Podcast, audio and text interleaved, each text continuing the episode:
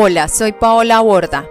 Bienvenidos a un nuevo episodio del podcast de Ley y Libertad. En esta ocasión se examinarán las sentencias número 4, 5, 6, 7, 8 y 9 que hacen parte de esta serie de derechos y libertades fundamentales en la jurisprudencia del Tribunal Europeo de Derechos Humanos. Por un lado, Kokinakis contra el Estado de Grecia y por otro, cinco sentencias posteriores a esta que fueron proferidas por el mismo Tribunal Europeo y que están directamente relacionadas por la razón que expondremos más adelante. Si a usted le interesa conocer nuestra bibliografía y referencias para hacer citaciones, le recomendamos consultar la versión escrita de esta investigación. Usted puede tener acceso a ella ingresando a www.paolaborda.com. El link se encuentra en la parte de abajo, en la descripción de este video. Caso número 4. Kokinakis contra Grecia. El tema central en esta ocasión fue la libertad religiosa y el proselitismo. La norma central en esta sentencia y aplicada al caso fue el artículo 9 del Convenio Europeo de Derechos Humanos. Este caso fue resuelto por el Tribunal Europeo el día 25 de mayo de 1993. Ahora bien, Kokinakis contra Grecia es un caso que ha permitido al Tribunal Europeo afinar su posición frente a la libertad religiosa con el transcurso del tiempo. A partir de este precedente, el tribunal ha vuelto sobre las consideraciones realizadas en dicha sentencia en ocasiones posteriores. En consecuencia, en esta oportunidad también se tendrán en cuenta los siguientes cinco casos. Primero, Manusakis y otros contra Grecia, de septiembre 26 de 1996. Segundo, Larisis y otros contra Grecia, de febrero 24 de 1998. Tercero, Asan y Chaush contra Bulgaria, de octubre 26 de 2000. Cuarto, Haga contra Grecia, de octubre 17 de 2003. Y quinto, Alexandridis contra Grecia de febrero 21 de 2008. Mencionado lo anterior, los hechos del caso Kokinakis contra Grecia fueron los siguientes. El señor Minos Kokinakis, de nacionalidad griega, nació en una familia ortodoxa. En 1936, tras convertirse en testigo de Jehová, fue arrestado más de 60 veces por hacer proselitismo junto a su esposa. Asimismo, Kokinakis fue internado en hospitales psiquiátricos y arrestado múltiples veces después.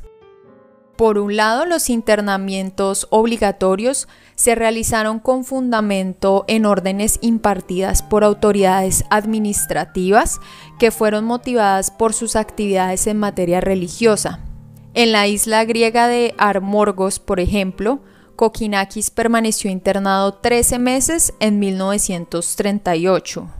En Milos estuvo 6 meses en 1940 y en Macronisos 12 meses en 1949. Por otro lado, los arrestos fueron ejecutados en su contra con fundamento en fallos judiciales proferidos por los tribunales del país que sancionaron distintos hechos de proselitismo. En este contexto, Kokinakis fue, entre otras, el primer testigo de Jehová en Grecia, condenado a dos meses y medio de cárcel en tres ocasiones distintas durante el año 1939, en virtud de las leyes del gobierno del ex primer ministro griego Ioannis Metaxas. Posteriormente, el 2 de marzo de 1986, Kokinakis y su esposa fueron arrestados en la casa de su vecina. Ellos se encontraban compartiendo a esta última cuestiones religiosas desde la perspectiva de los testigos de Jehová, pero fueron denunciados por el esposo de ella, quien era ministro de una iglesia ortodoxa de la ciudad. Tras su arresto y comparecencia ante un tribunal griego, los jueces determinaron que Kokinakis y su esposa debían ser condenados conforme a lo dispuesto en las leyes nacionales, pues a su juicio habían realizado proselitismo aprovechándose de la inexperiencia, poca inteligencia e ingenuidad de su vecina. Ahora bien, en este punto es importante resaltar que con fundamento en los artículos 3 y 13 de la Constitución helénica de 1975, primero la religión dominante en Grecia es la de la Iglesia Ortodoxa Occidental de Cristo. Segundo, es compatible con la constitución que en algunas regiones de Grecia exista un régimen eclesiástico, Tercero, la evangelización o el proselitismo está prohibido. Finalmente, no se reconoce la objeción de conciencia, por lo tanto, el ejercicio de una religión en específico no es razón legítima para dejar de cumplir una ley o no cumplir deberes para con el Estado. Tras ser condenado a la cárcel en esta última ocasión de marzo de 1986, el señor Kokinakis invocó ante el Tribunal Europeo de Derechos Humanos la violación por parte del Estado de Grecia del artículo 9, numeral 1 del Convenio Europeo, norma que garantiza la libertad de pensamiento, de conciencia y de religión. Abro comillas. Artículo 9. Libertad de pensamiento, de conciencia y de religión. Numeral 1. Toda persona tiene derecho a la libertad de pensamiento, de conciencia y de religión. Este derecho implica la libertad de cambiar de religión o de convicciones, así como la libertad de manifestar su religión o sus convicciones individual o colectivamente, en público o en privado, por medio del culto, la enseñanza, las prácticas y la observancia de los ritos. Cierro comillas.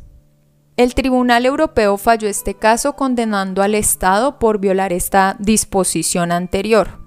A su juicio, la preservación del pluralismo religioso implica que un individuo pueda ejercer la libertad de manifestar y compartir sus convicciones a cualquier persona.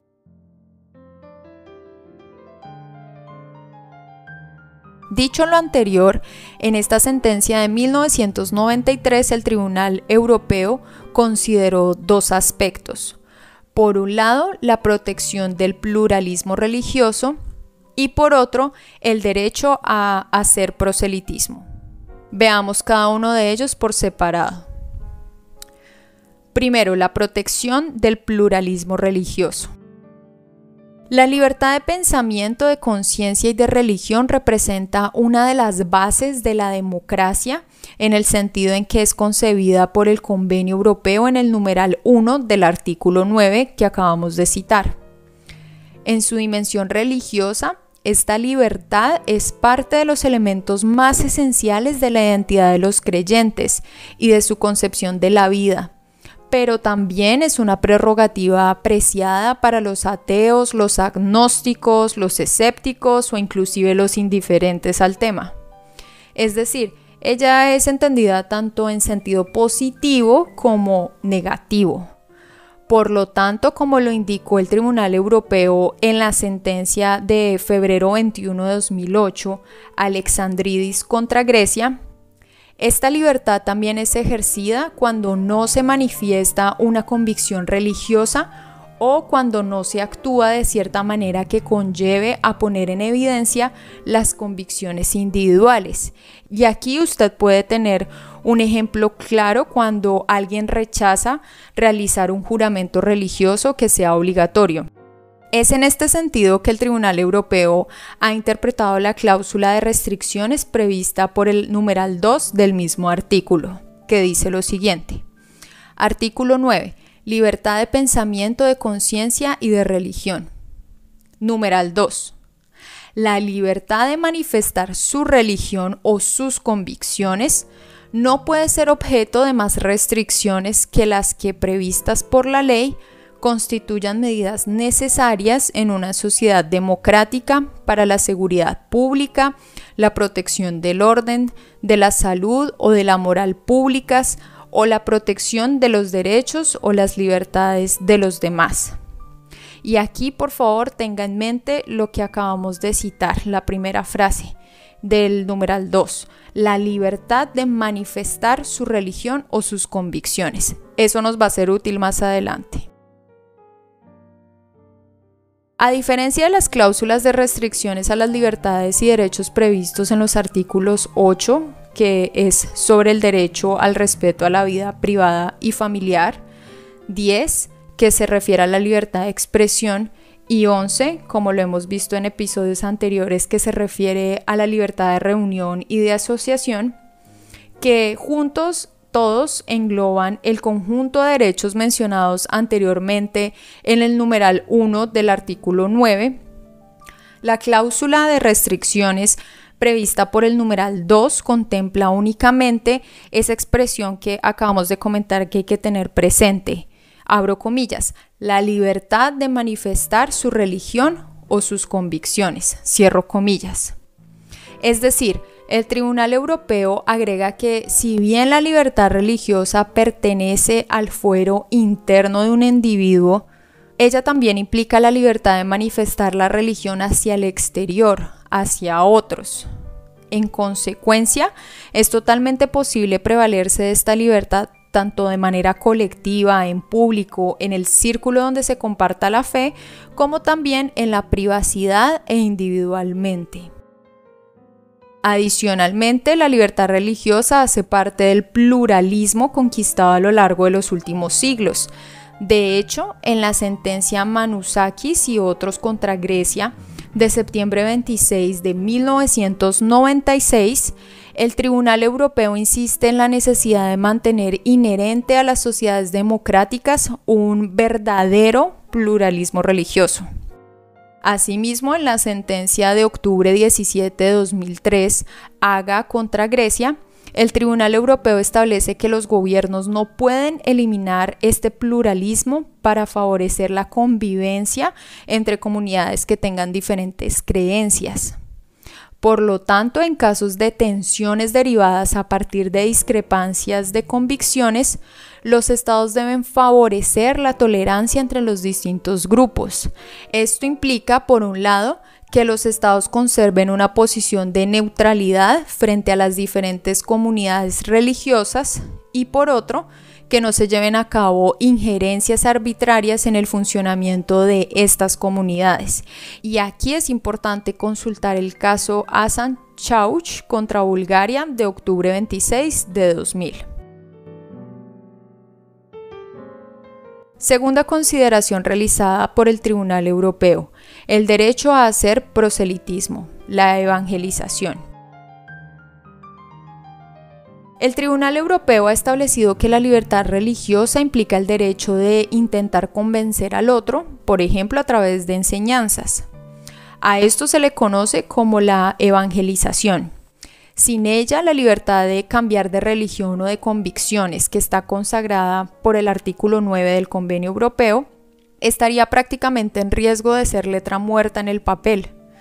Sin embargo, la evangelización no puede ser abusiva, en consecuencia, el otorgamiento de ventajas materiales o sociales, el ejercicio de presiones sobre personas en situación de angustia o de necesidad y también el ejercicio de presiones o violencia por parte de oficiales adeptos a una iglesia con cierta denominación en contra de sus subalternos en el seno de las Fuerzas Armadas que tenga por objetivo obtener la adherencia a una iglesia y aquí este fue el caso de Larisis y otros contra Grecia de febrero 24 de 1998, eso excluye la protección ofrecida por el numeral número 1 del artículo 9.